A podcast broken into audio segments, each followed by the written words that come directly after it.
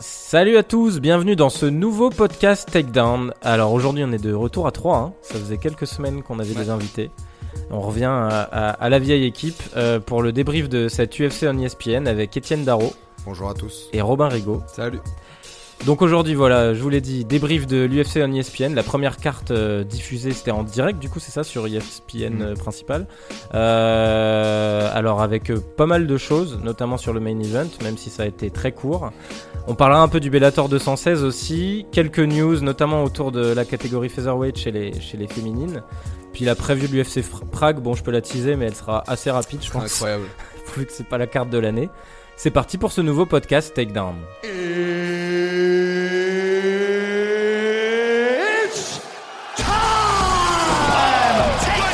Hey, I'm not surprised, motherfucker. Et on commence donc tout de suite avec euh, le main event de cette UFC en ESPN. Euh, alors petite anecdote sur ce main event que j'ai vu tout à l'heure, j'en ai rigolé euh, mais j'ai pas voulu te le dire pour la sortir moi-même. C'est quand même marrant. Bon, du coup, je, je tease pas plus longtemps. Euh, Francis Ngannou a battu Cain Velasquez en 26 secondes. Je vais vous demander votre avis là-dessus. Mais en fait, j'ai vu une image passer sur Reddit où euh, le premier UFC on Fox c'était déjà euh, Velasquez contre JDS et il avait euh, ouais, pris un énorme KO en une minute. Et tu regardes en fait la photo, c'est une image exactement similaire du moment où il y a le Hammer Fist au-dessus. Ouais, Sur les tout premiers, c'est C'est assez marrant. Ça t'as 6 tweeté, ans d'écart. Il a tweeté le mec et le mec est maudit. tu sais. Ah ouais, ouais, c'est un truc de ouf, hein, parce que pour trois défaites seulement en carrière, Maudit Enfin, par les chaînes de télévision. ouais, c'est ça, ça lui réussit pas du tout. Donc euh, bah voilà, je vais tout de suite vous lancer sur cette victoire euh, assez marquante quand même, hein, en 26 secondes de Francis Ngannou. Étienne, toi qui nous avais dit, je trouve Cain Velasquez assez, Cain ouais, Velasquez pendant la semaine. assez in shape. Non, euh, ce que, ce que je dois dire, c'est que en temps réel, en fait, on a l'impression que oui, euh, Kane est durement touché. Après, au, pr- au premier replay, on a l'impression que rien n'a touché, en fait. Ouais, trop Et finalement, la réalité est un peu entre les deux, c'est-à-dire que Kane Velasquez, il est un peu touché par un uppercut euh, dans un clinch un peu, un peu bizarre. Toi, tu vois hypercut du coup? Moi, je voyais un crochet court, mais je sais pas, on s'en arrive Ouais, pas alors à voir. peut-être, peut-être, mais en tout cas, il est un petit peu touché, pas sonné en fait, mais juste assez déséquilibré pour devoir reprendre ses appuis. Et parce que Ah. déséquilibré, euh, la jambe euh, part de l'autre côté.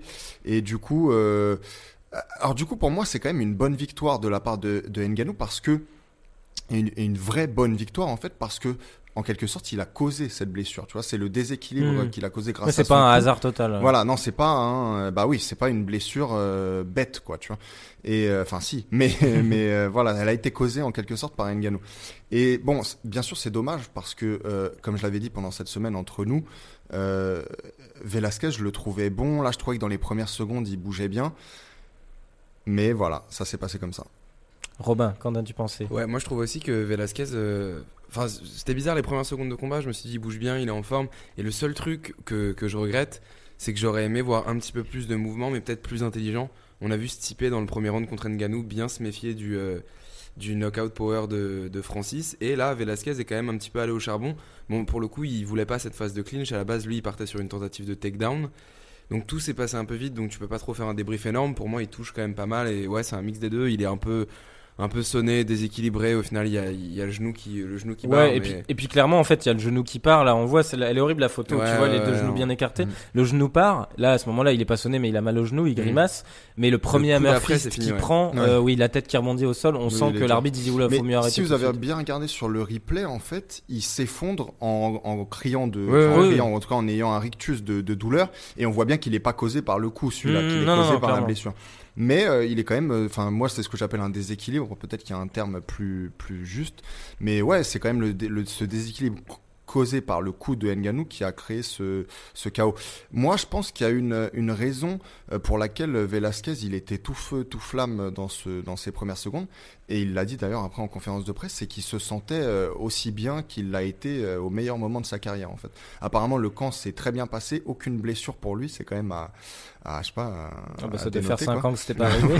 Non mais j'ai aucune blessure pendant le camp. Apparemment, Mm. il était à 100% euh, euh, là. Et puis effectivement, euh, il devait être déçu parce que, enfin, euh, ouais, il n'était pas vraiment sonné quoi en fait. Donc, euh, et je pense aussi que il cherchait pas tant en fait à, à mettre au sol euh, Ngannou qu'à lui faire voir en fait toutes sortes de, euh, de stratégies quoi. Tu Mhm. vois, je vais essayer de t'amener au sol, je vais striker, je vais t'envoyer des coups de pied puisque je crois qu'il a envoyé deux euh, high kicks. Ouais, ouais. Donc, donc voilà un peu tout ça quoi. Mais il, il m'avait l'air pas mal. C'est pour ça que c'est dommage. Je dis c'est dommage. Évidemment, on est content que Francis Ngannou ait gagné, mais c'est dommage qu'on n'en ait pas vu plus. Tout ça. Ouais, bah c'est toujours cette frustration. hein. Mais surtout, enfin, on en parlait ce matin, il y, a- il fait- il- il y en a beaucoup qui ont tweeté, bon, il a pas, il, il est pas, il est pas le champion de la catégorie des lourds, mais pour beaucoup, ça reste quand même genre l'appellation le baddest man on the planet, parce que ça fait deux Kane combats. Ouais, non, non, non, Francis. Ouais, Francis. Parce que ça fait deux combats contre Blade, c'était la même chose, Mm. où on a l'impression qu'il touche pas, et quand tu vois le résultat que ça fait sur le type, enfin, t'as peur quoi. Tu te dis, Mm. pas- Pour le moment, il y a que Miocic qui a réussi à prendre un gros gros crochet du gauche d'Enganou et qui soit, qui soit resté debout. C'est ce, ce mec est effrayant. Mais alors, t'as vraiment l'impression qu'il était si sonné que ça sur le. Ah, non, il était pas sonné, tu vois. Mais Tu veux dire, c'est le résultat quoi. Bah, quand même, le déséquilibre, il vient quand même pour moi de ce bien crochet sûr, court au percute, et du coup, tu te dis. Ouais, les jambes lâchent un peu. Je suis d'accord, Il il, a est pas sonné, c'est ça qui est Alors c'est là où peut-être on va pas être d'accord. Je suis, je suis pas d'accord que les jambes lâchent vraiment. Où il est déséquilibré, toi. Bah tu sais, c'est comme si euh, si t'étais beaucoup plus léger que moi et que je te soulevais un peu comme ça. C'est un Je peu suis ce- le- beaucoup plus léger. mais, mais et que je te soulevais comme ça, et ben évidemment t'essaierais après de retomber sur euh, sur tes pattes et parce que peut-être t'avais pas l'équilibre complet dans ton esprit à cause du coup. Euh, Velasquez n'a pas été capable de... Mais j'appellerais pas ça être sonné. Pour moi, il avait pas l'air à la Non, rue, non, parce je suis d'accord, il directement, était pas sonné, mais, c'est ça que j'ai trouvé le plus bizarre en fait dans ce. Parce qu'il l'attaque, il, il- il, a- il a un premier coup qui frôle le haut du crâne, Ouais. euh, qui, qui incite justement Velasquez à faire cette espèce. On sait pas vraiment s'il tente un takedown ou pas, mais à aller. Euh, là, avec la puissance, Ngannou le retourne. Ça, c'était pareil à noter, hein, impressionnant quand même. Il le Ouais. retourne assez facilement euh, en saisie. Et, euh, et derrière, il essaie de lui mettre, et il lui met ce fameux crochet un peu court là, où il percute, on n'arrive pas trop à voir sur les images. Et, et là, j'arrive pas à savoir, du coup, en revoyant dix fois les images, si, c'est si le haut des jambes flanche un peu quand même pas. Tu Ah vois. oui, tu Parce qu'il part en arrière, corps, ouais, tu sais, ouais. il déséquilibre, il se déséquilibre, et sur les plans d'arrière, par exemple, t'as un peu cette impression-là. Alors Mm. que sur le côté, on dirait que c'est juste, il part en arrière parce qu'il est déséquilibré. Ngannou, il s'est exprimé là-dessus, je sais pas si en conférence de presse ou après. Il a dit que pour lui, même si effectivement que Velasquez avait avancé la théorie du genou, que lui il avait senti sur ce crochet court qu'il y avait quand même un un, peu, ouais, quoi. qui, qui partait un petit peu. Mais après, c'est vrai qu'on voit qu'il est très Je- lucide je suis d'accord, dès l'arrêt c'est- assez hein. bizarre parce que tu vois pas qu'il est. Enfin, tu sais, il est encore. euh, Mm. Justement, il y a un peu un cri de douleur et on voit pas cette espèce de truc sonner où les Il gens saisit le pied d'ailleurs de. C'était Mario Yamasaki, non le- Ouais, euh, non, non, non, Non, non, c'était un autre. euh, ouais, Un je petit, sais là. plus comment il s'appelle, le blanc là. Ok. Mais euh, ouais, en tout cas, il essaie de lui saisir le pied d'ailleurs, hein, Oui, juste au moment où il y a c'est- l'arrêt. euh. Et je pense que l'arrêt est aussi dû au fait qu'il a peur, l'arbitre, à cause du genou, qu'il y ait Ouais. grosse blessure. Non, mais, mais Robin, quand même, a raison de, de, bah, de- de dire en fait ce qu'on dit assez peu souvent, mais parce qu'on le sait assez rarement en fait, mais que l'adversaire finalement du type qui, qui est tombé au sol, bah, c'est celui qui sait le mieux en fait euh, Mm. s'il s'est passé quelque chose, s'il a été sonné ou quoi. Donc si Nganou le dit, euh, Ce qu'avait dit Cerudo sur ouais, voilà, d'ailleurs, si- S'il le dit, peut-être qu'il y a, enfin, il y a sans doute en tout cas quelque chose derrière ça. C'est un peu frustrant quand Ah même ouais, ce finish bah, pour le coup. Ah bah c'est sûr. si, euh, bah, si 26 Kane secondes en plus. Bah d'ailleurs, le public avait l'air Ouais. frustré, hein, il s'est bien fait siffler. euh. Bah, surtout que l'Arizona, c'est là, c'est l'État où est né. euh, C'est ça, ouais, ouais, bah. Faut- à noter quand même assez assez sympa Kane en interview post Ouais, qui a quand même dit au public qu'il fallait respecter Ngannou qui a vraiment Mais il est déjà en le mission pour aller à la WWE, c'est pour ça. Vous avez pas vu les rumeurs Si, si, ouais. Bah, il ouais. a dit lui-même, d'ailleurs, hein, avant pas des rumeurs. ouais. Bah, il s'était entraîné euh, avec des stars de, de la Ouais, WWE. Ouais, il est allé en fait au centre d'entraînement en Floride des, des, des jeunes qui développent pour le catch. Mais je l'ai toujours dit. Enfin, apparemment, s'il se mettait au catch, il se mettrait le, tu sais, le, Le drapeau mexicain. Non, non, le, Le le masque, le- de Ah. luchador, euh, tu sais, de, comment on appelle Lucha Libre. Ouais, non, non, ouais, enfin bref, mais peut-être qu'il y a un autre terme, euh, mais bon bref. Et mais simplement, il faudrait qu'il taffe un peu sur le physique, quoi, parce que là, pour le pour le catch, où on veut voir, enfin, où les spectateurs veulent voir des, des authentiques euh, bodybuilders. Ouais, après, euh, ce qui le après, je sais marquerait pas. pas à la Ronda Rousey Bah sur ouais, le fait voilà. qu'il est ancien combattant de MMA, il a une gueule un peu badass. À quel point son blaze il vend, c'est ça. Moi, J'en ai aucune idée si aux États-Unis c'est assez impressionnant. Mais ce qui pourrait compenser les abdos, entre guillemets, c'est peut-être sa réputation. En mode on vous la ramène de l'UFC. hmm. Après, s'il vend Ouais, mais il autant a de pas non plus la plus grosse personnalité. Oui, euh, voilà, c'est ça, Après, j'ai euh, trouvé quand même que son comeback était euh, assez agréable. Euh, Il était dans une démarche assez positive. Et j'ai, moi, j'ai beaucoup aimé. Pourtant, j'en ai marre que ces derniers temps, il y a toujours ce côté un peu trop respectueux entre les combattants. Euh, mais, euh, mais, mais je trouve que là, c'était, ça avait l'air honnête parce que Ah, c'est vrai que ouais. Francis, dès le début où il est arrivé en UFC, avait parlé de Cain Velasquez. Il a expliqué à un moment dans une interview, la MMA Fighting, c'était intéressant, en disant, moi, à l'époque où j'ai découvert la MMA, j'ai regardé, c'était ce gars-là le meilleur. tapé Et je me sur suis YouTube. dit, ouais. ouais, exactement, c'est marrant quand même dans un cybercafé, il dit, et je suis tombé sur ce gars-là, je me suis dit, final. Ouais, et ça, ça se sentait, donc euh, c'était assez cool aussi ce côté-là. Et d'ailleurs, euh, Velasquez avait l'air assez sensible à ça. Euh, enfin voilà, en tout cas sur le combat, du coup techniquement il n'y a pas grand-chose d'autre à analyser. Non. Non. là, ça serait plus, messieurs, vous interroger sur la suite. Quelle suite vous voulez pour les deux hommes? On va peut-être commencer par Velasquez. Est-ce que c'est une suite de combat à l'UFC aussi ou de WWE direct? Ah, de Velasquez, je pensais que tu disais. Non, d'abord. J'ai, fait, j'ai, j'ai loupé un épisode là. Euh, non, bah écoute, euh, lui, il a dit que c'était toujours euh, ce qui le motivait. En fait, il avait envie de se retrouver dans un octogone, il avait envie de combattre. Après, euh, je pense que de toute façon, avant qu'on le revoie, il va se passer encore du, du, du temps, puisqu'on Mm. connaît son C'est rapport. ça qui est aux- frustrant aux aussi que ça soit passé si court. Donc, euh, donc ouais, je sais pas trop quoi dire, mais je pense qu'il va revenir. Après, dans combien de temps euh, Sans doute qu'il sera plus au, au- au niveau élite en tout cas. Moi, j'avais une idée de match-up. Je sais pas, toi, t'en as une ou pas Ouais, pour, pour, pour Velasquez Mm. Bon, ça dépend. En vrai, on en parlait tout à l'heure que c'était peut-être un retour un peu frustrant et raté parce qu'Enganou, c'était peut-être une marche un petit peu trop haute pour, euh, pour le retour. Ça se fait plus en boxe, mais là, ça aurait pas été. euh, il aurait peut-être pu, euh, pu nécessiter un combat de chauffe. Je sais pas trop contre qui je le veux. T'as des mecs comme Lewis qui, pour moi, sont largement Moi, je trouve contre Overeem, ça serait cool. Ils se sont jamais affrontés.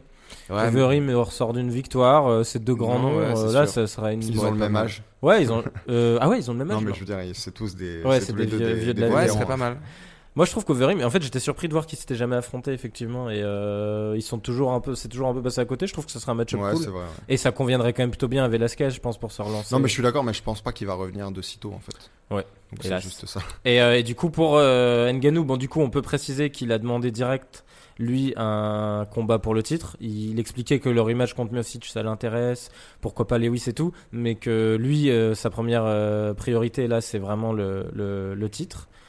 Est-ce que vous voulez le voir contre Cormier et qu'est-ce qu'il serait capable de donner Mais alors, euh, rappelez-moi juste avant que je, que je propose quelque chose. euh, Est-ce qu'il y a un autre en fait euh, contender Moi, j'en Ouais, j'en t'as- con- j'en ai un autre. T'as moi. Dos Santos qui combat Lewis là Voilà. dans un mois, donc t'as peut-être un vainqueur. Si Soit Dos rattra- Santos bat Lewis, pour moi, c'est un contender assez naturel. Ouais, en fait. si Lewis gagne, tu peux jouer sur le truc qui veulent rattraper le fiasco de l'UFC Ouais, mais 226. tu crois qu'ils vont Non, prendre non, le non, risque de non, mais moi, rebooker Attends, ça mais l'UFC? Dos Santos, il est sur combien de, de victoires d'affilée? Deux. Deux, je crois, depuis, Depuis Miocic. retour, en Deux, fait. Ouais, Ngannou est sur deux.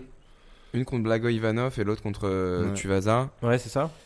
Sais bat, pas, je trouve que ça sera euh, justifié. S'il bat le moi, numéro je 2, il va passer numéro 2 ou 3. Je trouve qu'il y a une bonne petite story à faire dans le. Après, moi, je, le- je, je veux pas le voir de suite contre Cormier parce que je pense que Cormier lui ferait pire que, enfin, ferait pire que Miocic lui a fait. Je pense qu'un rematch contre Miocic, on en parlait ce matin, il peut réussir à connecter et avoir une victoire sur son premier bourreau à l'UFC. Puis la question, c'est quel Miocic on va retrouver après sa défaite euh, contre Cormier. Je trouve juste qu'il y a une bonne story sur le fait d'un match-up contre DC, de dire que DC, ça fait genre 3 ans qu'il vraiment met euh, Velasquez au-dessus de tout, et il dit que c'est grâce à lui qu'il a le titre, et que le jour où il partira, Velasquez a encore des années pour diriger la catégorie des lourds. C'est intéressant de se dire, bah, j'ai tapé le mec en 26 secondes que, dont tu vantes les mérites depuis 3 ans, qu'est-ce que je vais te faire à toi, tu vois? Même si je pense que Cormier, c'est encore un level au-dessus, et en lutte, euh, ce sera compliqué, mais un rematch contre Miocic peut être bien. Enfin, Etienne Bah écoute, euh, moi j'allais te dire, euh, c'est peut-être pas ce qui est le plus indiqué pour lui, mais je pense que ces récentes victoires, elles sont plus marquantes que tous les autres chez les, chez les lourds. Donc ça devrait être lui. Et en même temps, je me rappelle d'une interview que j'ai entendue de Dana White, là même après la victoire, il avait l'air euh, un peu déçu que, c'est le moins qu'on puisse dire, Ah oui, que Velasquez ait perdu. beaucoup, ouais. Et, ou peut-être plutôt déçu que Ngannou ait gagné, puisqu'on sait qu'apparemment il l'aime pas tant, tant que ça. Donc, euh, donc peut-être qu'effectivement ils vont le donner à quelqu'un d'autre, mais à ce stade, de, toute façon, je le dis à chaque fois, il y a tellement personne chez les lourds Ouais, que euh, voilà, fais-moi Cormier Ngannou, je l'ai jamais euh, vu. Donc, Ce serait quand même sensationnel. T'imagines Ngannou qui sèche un, un Cormier en 30 secondes comme ça. Là, pour le coup, il devient la superstar de l'UFC. Toute, euh, Ouais, ouais, c'est sûr. Après, moi, je pense qu'en fait, euh, Ngannou, faut plus se poser de questions ou pas. C'est que la puissance, elle est hors norme. Euh, Il Ouais. y en a peut-être aucune au-dessus euh, à l'UFC. Et du moment qu'il trouvera le mec qui arrive à justement euh, passer le cap de cette puissance euh, en un round, euh, on l'a vu avec Miocic en fait. Hein, c'est ouais. moi je pense que Cormier a l'intelligence pour contrer ça, mais après Ouais, mais s'il se fait connecter, euh, il y a même pas fait- besoin qu'il touche à pleine puissance. Bah, c'est ça, et tout est. Depuis, je trouve que depuis que Cormier s'est fait finir euh, contre Jones dans le rematch, il y a toujours cette option de se dire ce mec est terminable. Ah oui, Et c'est bah, ça ça, qui est c'est fou. Tu sûr. vois, par exemple, un mec comme Jones, il y a toujours une sorte d'aura en mode genre on peut pas le finir. Cormier, on sait que c'est possible maintenant. Et un mec comme euh, Ngannou, enfin, c'est un train quoi. Donc il y a pas. Et Si faut, un mec peut faut- le faire, c'est lui. faut préciser quand même que Dana White, justement, dans l'interview dont tu parlais, lui a expliqué que Cormier est blessé actuellement Mm. et qu'un match-up serait déjà prévu pour lui, donc c'est Lesnar, je pense, Euh, Mm. mais que du coup, faut attendre de voir en fonction de la blessure. Donc déjà, s'il y a ce Lesnar-Cormier, ah je ouais, pense non, que mais ça sans serait doute plus pour qu'effectivement ils vont mettre euh, Ngannou face à quelqu'un d'autre le Bah temps ouais, Cormier peut-être revienne. quoi. Miocic. ouais. Et Je je pense que Miocic s'ils mettent. JDS en face, JDS se fait rouler dessus. Ouais, je pense aussi. Bah, je pense que le mieux pour euh, Francis, si ça peut pas être Cormier, ça serait que ça soit JDS qui batte Mm. Lewis et que derrière, euh, parce que ça paraît une cible assez jouable, quoi.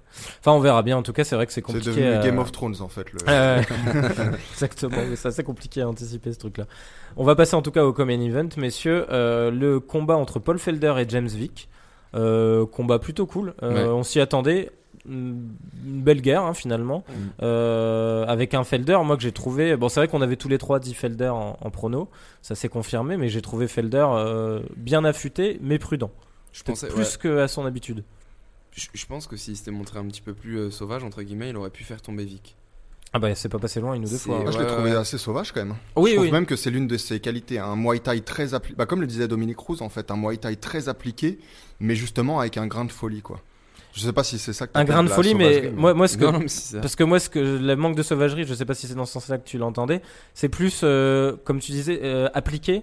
Mais du coup, dès que, par exemple, le moment où il connecte avec le coup de coude et tout, aucun rush. C'est, on reste calme. Il y a beaucoup de vois, spinning euh, shit. Ouais, ouais. quand même. à la Ouais, fois bah, c'est qui c'est- marche c'est- bien, c'est à la fois appréciable et frustrant parce que c'est un peu ça quand je disais genre euh, sauvagerie c'est il est très très bon techniquement et c'est très plaisant à regarder il a pris le dessus mais tu te dis peut-être que des fois un petit grain de folie en plus il aurait pu avoir le finish après je suis Après, pas à sa place, euh, il a ouais, fait- ça ouais. peut être dangereux. non non il a fait une grosse perf et euh, c'était un plaisir d'ailleurs en vrai le match-up était très très très beau à regarder Mm. Donc, non, non, D'ailleurs, il avait dit perf, qu'il euh, voulait faire ressortir un peu son Mike Tyson euh, intérieur. euh, je sais pas si vous avez entendu non, dans la Fight Week. Et il en a reparlé de John Anik pendant le combat, euh, vu qu'il le connaît bien. Ouais. C'était assez fun. Euh, non, mais euh, bon, euh, on a, on, a, on a déjà parlé d'un peu tout ça, mais moi, je pense aussi que euh, parce que je trouvais que le combat était très équilibré, que c'était un beau duel de, de striker, que c'était très équilibré. Je pense que ce qui a permis de départager en fait les deux hommes, bah, c'est les, les, les faiblesses physiques de Vic. En l'occurrence, on sait qu'il a un menton un peu fragile. Et euh, les, deux, les, deux, les deux fois, ouais, dans le premier et le dernier round où il a été sonné assez euh, sévèrement, Vic, pour moi, c'est ce qui a donné la, la victoire à, Les deux à fois, c'est en en fait. spinning ou pas? Non, parce que le spinning, il y a celui où il touche à la Euh, bouche. Non, je crois qu'il y en a qu'une seule fois où c'est un spinning. Ok, ouais. Mais ça. Ah, et du coup, c'est qui qui. Ah, je confonds peut-être avec un autre combat parce que j'ai le souvenir d'un spinning qui met un mec au sol ce week-end. Ah oui, c'était. Non, j'ai rien dit. C'est contre Philly, c'est Philly Ouais. Jury. On en reparlera après. Mais ouais, exactement, un beau d'ailleurs. Mais euh, ouais. Donc je pense que c'est ça qui a fait la différence parce que encore une fois, je trouvais que c'était un si beau duel que j'avais du mal à les départager, euh, si ce n'est pour euh, ça, quoi, pour Ouais, le c'était un- menton de Vic. C'était un Mm. beau common event pour Mm. le coup. Ouais, puis je trouve que c'est typiquement le combat qui confirme à quel point cette catégorie des légers elle est dense. On le répète à chaque fois évidemment, mais on peut on peut que le dire en fait parce que c'est ce qu'on se disait euh, avec Robin tout à l'heure là. En, en- moi quand je regardais le combat, je disais mais c'est dingue le niveau technique des mecs qui sont euh, porte top 15 quoi. Mm. Je veux dire c'est pas des gars. Ouais. tu te dis il est censé avoir 15 Bah, ils mecs sont- meilleurs que. Après on sait ce que va être top 10 maintenant, Oui, parce que. Vic était dans le top 10. À la Et fois, tu puis vois, bah, Vic il avait pas rétrogradé du coup à cause de la défaite contre. Euh, je pense qu'il devait être plus haut euh, Ouais, peut-être avant la 10, défaite. 11, ouais. À la fois, même s'ils sont tous impressionnants, tu te rends compte que des fois il y a des écarts de niveau parce que tu vois, Vic qui prend un mec contre Geiji, Ouais, mais après Geji c'est- aussi un chaos quoi. Tu c'est vois. un monstre, tu vois. mais Rien n'empêche genre, que ça aurait pu finir en guerre euh, s'il non, avait c'est- pas séché. Hein. Bah, je sais pas. C'est moi pour moi, Geiji c'est un peu justement le gatekeeper parce que tu vois, il est pas assez technique pour aller. Enfin, un mec intelligent contre Geiji, c'est-à-dire un mec comme Poirier ou Alvarez, ils ont les qualités pour aller à la guerre mais être plus intelligent que lui. Mais Felder l'a appelé d'ailleurs. Bah, il a j'aimerais appelé bien lui et ça. Barbosa pour un rematch parce qu'ils s'étaient affrontés en 2015. Il Alors, avait perdu bah, par autant- décision. Je pense que Felder Barbosa ça peut faire un très très beau match-up et serré. Mais j'ai peur que la marche soit un peu haute pour Felder si c'est euh, Geiji en face. Geji Ah ouais Parce que Ah bah, je trouve moi, je veux bien voir ça. En tout cas, ça, Ah ouais c'est des feux d'artifice. Ah Ah oui, fait. non, ce serait mortel, mais je trouve qu'on on voit pas assez le potentiel incroyable de Geiji parce qu'il s'est fait, euh, il s'est fait taper par euh, Poirier Ouais, et, qu'il a pris et du Alvarez. aussi. Moi, je serais curieux parce que Felder, je pense qu'il a ce niveau proche. euh, En Ouais, même temps, c'est vrai qu'avec Vic, c'était serré, hein, mais euh, c'est dur à dire. Bah après, c'est Enfin, tellement dur de, de faire par hein. match-up aussi. euh, ça marche pas de cette manière-là, on le sait. Mais euh, mais ouais, ouais, Moi, je pense clair. aussi, mais ah, par contre, il faut dire que Gavji aussi progresse. Ouais. Et, euh, il- pendant longtemps, il, il est resté sur ses, sur ses acquis puisque ça suffisait. Mais là, il a commencé à progresser un peu. Ouais. Donc Ouais, euh, Geiji, Felder, pour que ouais, ça, je, bon, pas moi qui décide, hein, mais euh, j'achète. Non, ouais, puis, bah, bah, après, là, il a, été raisonnable, il a été raisonnable, Felder, en disant Bon, vu le combat, je vais quand même prendre une petite pause, hein, on va se laisser Ouais. le temps de. Et c'était assez beau d'ailleurs, il était assez ému en, en post-fight interview, euh, parce qu'il a été blessé assez longtemps, puis il y a eu cette défaite en Welter. Il a, on, se souvient qu'il y a eu plusieurs combats annulés à l'époque euh, contre Yakuinta et compagnie Mm. sur l'UFC 223, là. Donc c'était assez cool de le voir regagner comme ça. donc à suivre. Euh, on, on va juste le citer, hein, messieurs. Je crois qu'on va pas s'arrêter sur Cynthia Calvillo qui a battu Courtney Casey par décision unanime. Euh, à part dire que Calvillo a prouvé qu'elle était la meilleure des deux. euh, Voilà. C'était un peu chiant Alors, comme la pluie. Moi, je l'ai- je l'ai pas vu, mais je voulais justement qu'on s'en serve pour dire aux peut-être aux jeunes femmes ou moins jeunes d'ailleurs qui nous écoutent qu'on, on- enfin, faut pas se méprendre en fait. C'est pas qu'on n'aime pas non, le non, MMA non, féminin. vraiment pas. Quand Bah, on ça nous ces frustre même d'ailleurs. hein. Mais c'est justement parfois on est capable même d'en parler avec encore plus de passion que le- les combats masculins. On peut parler encore une fois de Nunes euh, Cyborg, mais c'est juste que là, le- pour moi, le niveau euh, n'est pas suffisant en fait, de, de- en tout cas d'un combat comme ça. Et du coup, ça ressemble à du remplissage de cartes. Bah, le remplissage de Mais en cartes. plus, là, c'est la carte ESPN. On Ouais. sait que c'est politique. Il en faut plus, mettre un voilà, combat féminin. exactement. Et ça fait quand même plusieurs semaines qu'ils sont pas capables de Mm. nous trouver des match-ups féminins intéressants. Et c'est l'enfer à. Chaque fois. Donc c'est vrai que j'ai l'impression qu'on se répète à chaque fois. Mais tu peux rien Non, dire bah, d'autre que de regarder et de t'ennuyer. Le en fait. prochain qui est booké, c'est Rose Andrade sur le 237. Ouais, heureusement, ça va faire du Et bien. ça, pour Ouais. le coup, ça, ça nous intéresse plus. Oh, Ça va être mortel. Mais, euh, mais ouais, en tout cas, ouais, quelle vidéo Courtney Casey, c'était pas la folie. Euh, plus intéressant, par contre, on va parler des débuts, des grands débuts de Cron Gracie Ouais. euh, contre Bri- Brian Barberena, Alex Caceres, pardon. J'ai sauté une ligne. Donc, bon, on lui avait un peu envoyé Caceres en pâture, hein, on le savait, Ouais. c'était pour se Mm. faire un nom et confirmer. Enfin, euh, l'UFC, l'UFC En- croit plus du tout. Enfin, croyait plus du tout en Caceres. donc- ouais, je En pense pas. baseball, on appelle ça une softball. Ah ouais? C'est tout est dans le tout est dans le nom. hein. C'est-à-dire que c'est une balle douce. Bah pour le coup ça a marché. Euh, donc euh, ça, a, ça a duré 2 minutes 6. Euh, qui veut commencer messieurs sur ce beau finish euh, Bah écoute, dans les euh, règles de moi j'ai trouvé que Gracie, son striking était très primitif quand même. Pas au point où ça me fait peur, mais je vais en parler juste après avoir dit que par contre son sol était très élaboré. C'est juste que je le vois heurter un mur euh, assez rapidement quoi. Bah, après il est jeune. Pas tant que ça, il a au moins 30 ans le gars. Ah ouais Ouais, il a 30 Je ans. euh, Vérifiez, mais je pense qu'il a 30 ans. Mais moi, je, je Ça sera la règle, je me serais trompé euh, du début à la Par fin. contre, c'est sûr ce que si ça va au sol, bon bah Ah oui, c'est c'est réglé. fini. 30 ans, t'as raison. Mais euh, ah c'était assez marrant quand tu regardes le combat. C'est vrai que t'as l'impression que bon, il sait qu'il va pas mettre un KO à Caceres, Ouais, 30 mais il essaye quand même un peu de faire du striking pour dire bon, je suis à l'UFC, Ouais. on se fait une petite minute en striking et euh, Puis Caceres, contre, c'est pas Gevji. oui, voilà, euh, tu sais que t'as pas le one punch KO qui va Surtout arriver. ces derniers temps. Mais euh, moi, j'ai toujours cette fascination pour les mecs comme un peu Demian Maya à l'époque. Une fois que les deux sont en clinch, tu sais que, enfin, c'est une question de temps. Ouais, il a saisi, bah là ça a été rapide en Et, plus. euh, hein. autant De t'as toute façon, on encore sait un espoir en pour clinch. défendre ça. euh, Mais c'est contre ces mecs-là, une fois qu'ils ont le dos au sol, c'est ça, ouais, ça dépend entre 15 secondes et une minute et on savait que c'était euh, Par contre, il a mis fin à la malédiction des graciers à l'UFC. c'était pas depuis 94 ou un truc comme ça. Ouais, C'est ça, depuis la victoire de Royce Gracie Mm, contre. C'est vrai qu'aucun n'avait euh, gagné en UFC. ouais. Je sais plus contre qui c'était à l'époque. Dan Severn, je crois, euh, pour une super ceinture là qu'il faisait à l'époque. Ouais, ça date. Euh, ouais, il y avait eu que des défaites. Il en a vu trois qui étaient venus à l'UFC. Qui et les trois crois, un avaient seul perdu. combat chacun, non C'est pas Et ça qui se sont tous fait sécher. ouais. Après, est-ce qu'on leur avait mis des Caceres en face? Ça, non, question. je pense pas. Mais Non, mais faut dire que c'est pas parce que tu t'appelles Gracie que Oui, t'es un Superman non plus. hein, Et puis je pense que c'est ça, ça faisait partie des mecs un peu marketés. Peu- Après, je crois qu'il y avait eu Rickson justement qui Oui, lui oui. était pour le coup Non, mais valable. ouais, je dois dire des conneries parce qu'il a pas fait qu'un seul combat, euh, Rickson. Mais oui, oui. Mais en tout cas, ouais, ouais, non, c'était c'était censé être une malédiction du coup qui a été brisée par Gracie. Mais t'as raison, en fait, il a 30 ans, je me suis trompé, je le voyais plus jeune que ça. Bah, ça peut toujours être, je pense qu'ils vont, ils vont bien, ils vont bien le marketer. Ça va être sympa de l'avoir sur le 3 cartes. Je suis d'accord avec Etienne qu'il va vite tomber contre un mur en striking. Tant qu'on lui met des gens qui sont pas dangereux en termes de one punch knockout en striking, il peut les avoir au sol. Donc à voir jusqu'où qui il peut aussi monter. amener au sol, tu vois. Hum, Ouais, c'est ça. Oui, oui. Mais là, il il faut dire, oui, mal. pourquoi il a 30 ans? Le gars n'avait pas combattu depuis deux ans à Rising.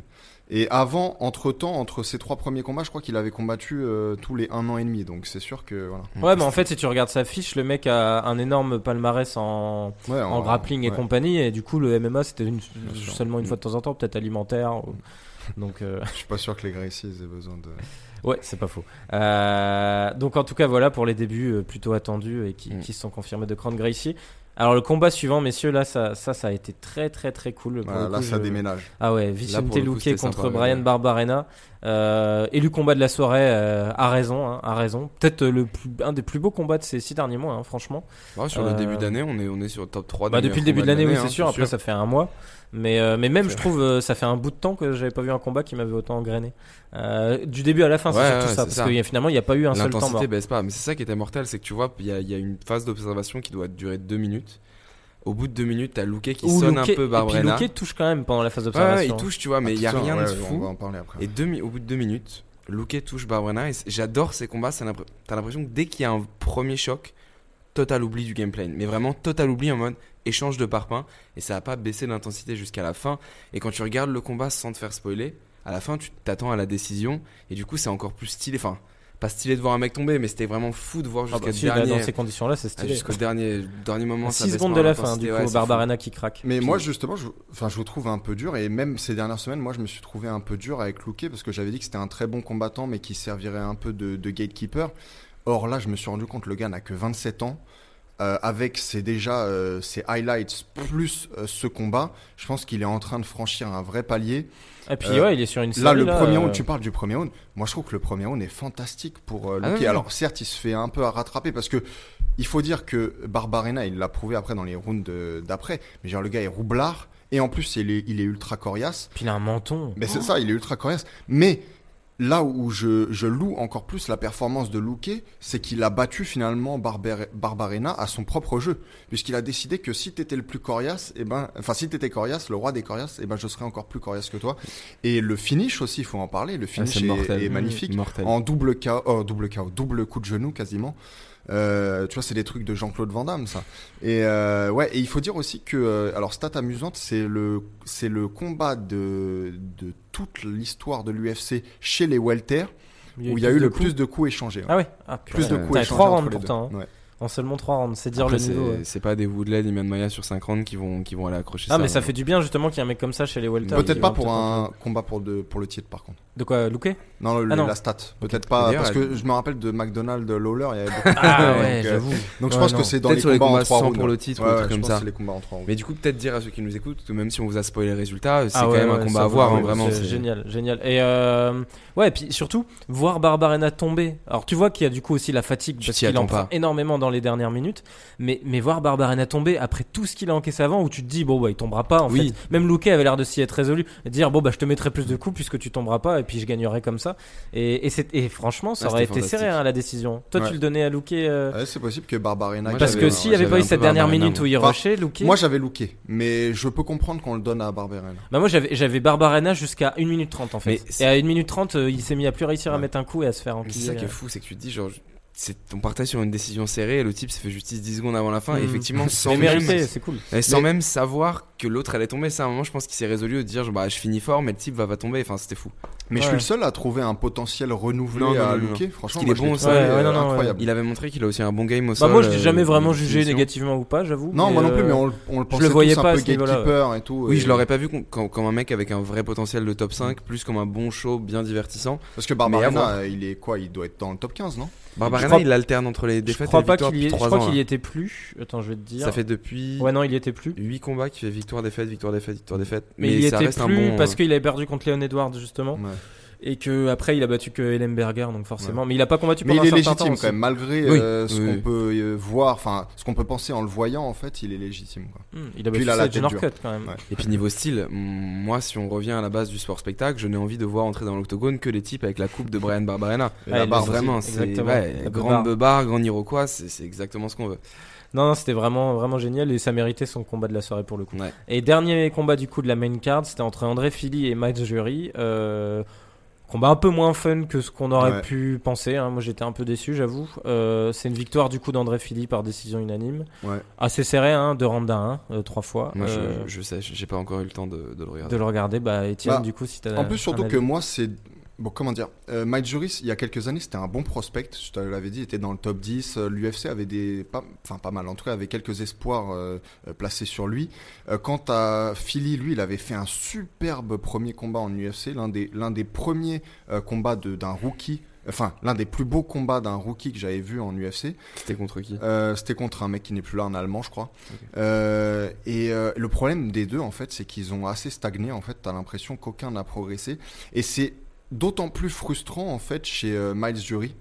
Euh, parce que euh, Jury, t'as toujours l'impression qu'il y a. il- on est à.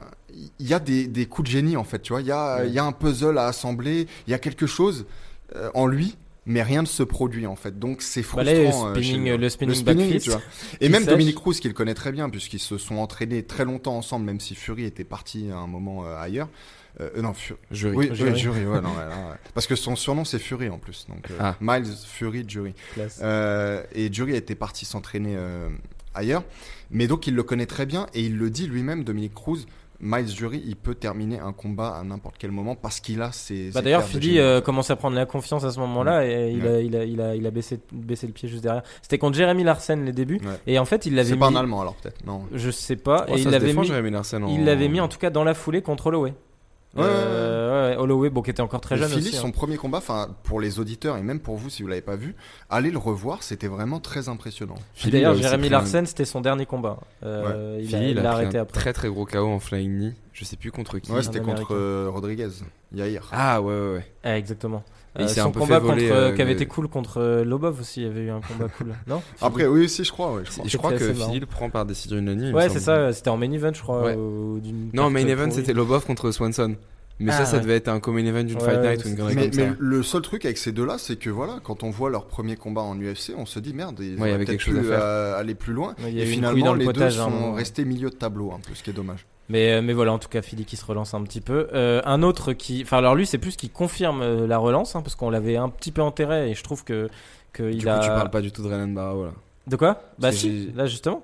Je vais enchaîner. Attends, il y en a un autre avant. Ah, carte préliminaire. Un Ah. certain Aljamain Sterling, Ouais. tu l'as oublié. C'est vrai. Euh, qui a vrai, battu vrai. Jimmy Rivera. Bon, Rivera, on sait que c'est vrai que c'est un peu la, la fin, on le sent. Mais, euh, mais quand même, hein, Sterling, moi, j'avoue que je faisais partie de ceux qui l'avaient complètement enterré.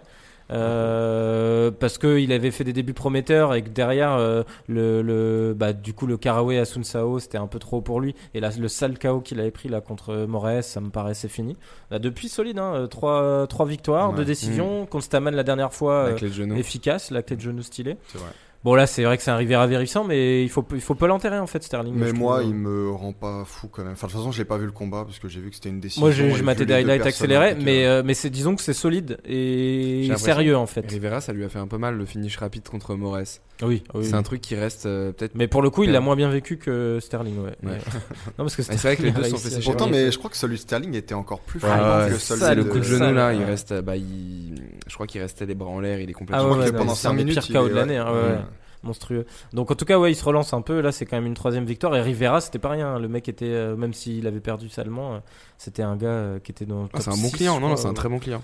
Donc euh, voilà. Et euh, il fallait qu'on parle aussi de Manny Bern avant de Ah parler bah du coup de ton ami voilà. Barao, de Manny Bermudez. Euh, alors lui, c'est c'est quoi ce type en fait alors, j'ai je- une, première question à vous poser. Vous connaissez le surnom de Manny Bermudez Ah, je Euh, crois que je ne- l'ai vu ne- tout à ne- l'heure. Ne, le- ne le- ne le lis pas. Ah non, bah du coup non, je connaissais pas. C'est The Bermudez Triangle. Et pourquoi en référence Ah, évidemment au triangle Bermudes, des oui, Bermudes. Et parce que, évidemment, il a Il fini plein de sol, ses combats ouais. par, euh, par triangle en fait. Ah, il est énorme. Donc je trouve que c'est un, je trouve que c'est un surnom et hyper bien mal, ouais. trouvé, que c'est drôle. Et au-delà de ça, en fait, ouais, c'était un combat entre prospects invaincus, puisque euh, j'allais l'appeler Benitez, mais Benito Lopez euh, était invaincu aussi. Bon, on voyait bien que Bermudez, il était un peu meilleur. Et j'aimerais voir Bermu- euh, ouais, Bermudez Mhm. commencer à monter euh, les rangs un peu, parce que ça fait maintenant quand même euh, un moment qu'on le voit, euh, Bermudez. Et, euh, Le mec, il a 13 victoires en 13 Ouais. combats. Non, mais je veux dire, ça fait maintenant au moins un an et demi là qu'on le connaît un peu, tu vois. Et donc j'aimerais que qu'il affronte, je sais pas, un top 15, top 10 quoi. Bah c'est ça, 15 c'était son troisième combat à l'UFC, Mm. ouais. Mais, mais ouais, ouais, monstrueux au sol, hein. il est sur 10 soumissions en 13 victoires. euh, Mm. Effectivement, le fameux tri- J'avais pas fait gaffe à son surnom, il est bien stylé, c'est vrai. Mais, euh, The Bermudez Triangle. mais il avait pas fait. Par contre, il a raté le poids. C'est peut-être Ouais. euh, le truc qui Ouais. pourrait lui poser Bah, problème. il a dit euh. que ça n'arriverait plus jamais et qu'il a eu des problèmes, mais que ça ne. ça Ouais, ne là c'était sur du plus. 140 livres, euh, donc 5 livres au-dessus, quoi. En ce Euh, qui concerne de manquer le poids, là, t'avais une transition toute Bah faite. ouais, nickel. C'est pour ça que je l'avais dit en plus. Donc c'est bien que tu le relèves. Tu commences à, à t'habituer à mon style. c'est euh, donc voilà Renan Barao qui a de nouveau raté le poids. Lui c'était 138 livres, hein, de peu, mais mais ça fait deux fois d'affilée là. Euh, pff, Barao, triste. euh, ouais, bah voilà. Vas-y, je te laisse en parler. Grosse Bah, défaite encore. c'est- un peu l'exemple. On avait fait un papier il y a pas si longtemps que ça pour euh, montrer que c'était que l'ombre de lui-même depuis son premier combat contre Dillashaw. Ouais, c'est ça. C'est lui son euh, âme. c'est triste, hein, bah, ça justifie l'expression arrêter les carrières. Vraiment, c'est c'est plus le même. C'était c'était un monstre. Là, ça fait euh, ça fait quoi? Ça fait déjà sur les 8-9 dernières sorties, c'est il oscille entre les poids coqs et les poids mouches. Il sait pas trop. euh, Bah ça fait trois trois pesées ratées ouais, sur sait quatre derniers trop- combats. Il sait pas trop où combattre et maintenant ça va être euh, malheureusement un marchepied. Et je pense que le marchepied arrive à sa fin puisqu'il y a quelques temps, l'UFC pouvait encore euh, le marketer en faisant monter des types contre lui en disant Ryan Barros, c'est quand même quelqu'un de bien à voir son palmarès. Force est de constater que maintenant c'est plus euh, c'est plus que c'est plus que c'était et c'est très compliqué. Bah maintenant c'est plus risqué de te retrouver à être le dernier nom qu'il a battu Ah, avant de est- prendre la retraite. Il y a Parce que 7 là, il y a plus défaites sur hein. ses 9 dernières sorties dans l'octogone. Du coup, je pense que la décision la plus sage serait de, de raccrocher les gants. Après, on sait que pour certains combattants, c'est compliqué de, de dire adieu, même sur des grosses, grosses. euh, Mais il est pas si bah, vieux. il est pas plus, vieux, hein. ouais, c'est ça, ça en le fait. Il est pire. pas vieux, mais il Il a y est plus, 32 quoi. ans. Après, il est pas si vieux, mais en âge de combattant, le Ouais. mec, il a 40, euh, Après- 43 combats. hein. Comment dire euh, Autant je trouve que ce gars-là est l'un des plus grands mystères du MMA parce qu'on comprendra jamais euh, comment il est passé de- du statut de destroyer à combattant assez banal.